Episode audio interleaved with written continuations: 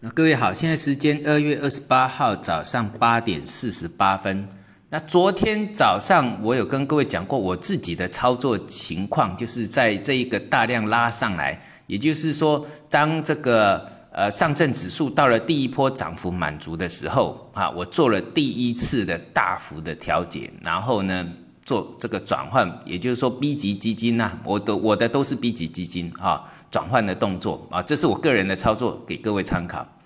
那我只有留银行跟保险哈，这昨天的早盘的语音哈，你可以再去听一下，我就说过了哈，我就是留保险跟银行啊，因为我认为这个大金融板块控盘的结构呃非常稳定。那昨天结果是昨天哈也不错啊，那个银行带头冲。然后那个保险、银行都有表现，那银行股从后面就直接一直拉拉高了啦哈。那这个就是我讲的哈，哎，这个运气好吗？哈，也不是运气好，我们讲过，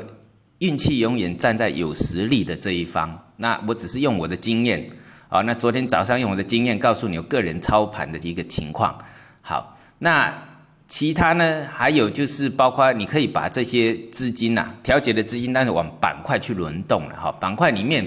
啊，最近有转强的结构，像呃一个礼拜前，一个礼拜前转强的，通常通常都还有持续性的哈。你有时候已经转强半个月了，有些已经转强半个月了，那你去追高风险就高了。那如果刚转强一个礼拜以内的，那作价没。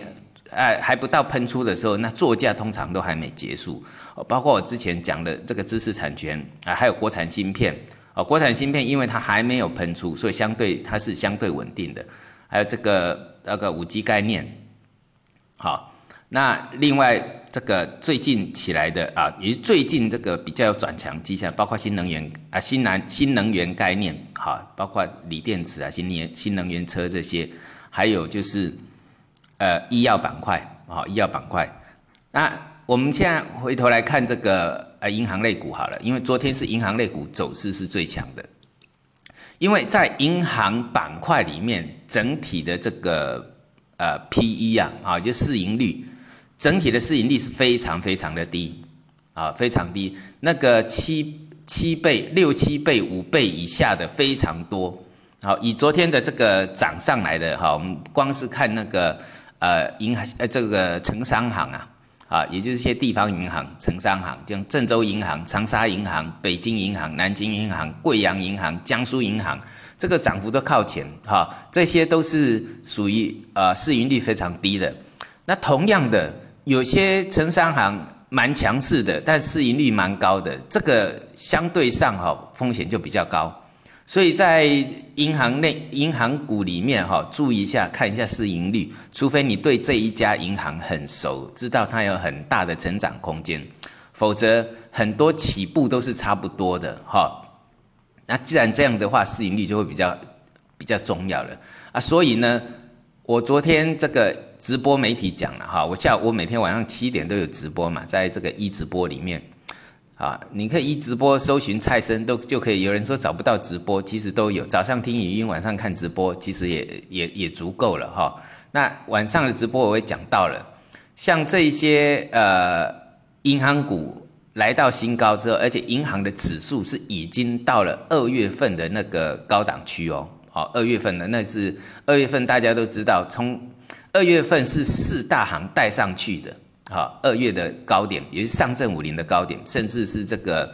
呃上证指数的高点，是由四大行带上去的。所以现在四大行都几乎还没动，哈，所以都有在涨，但是它并没有真正的大涨，那就已经把指数带到这个地方来了。那可见这个控盘的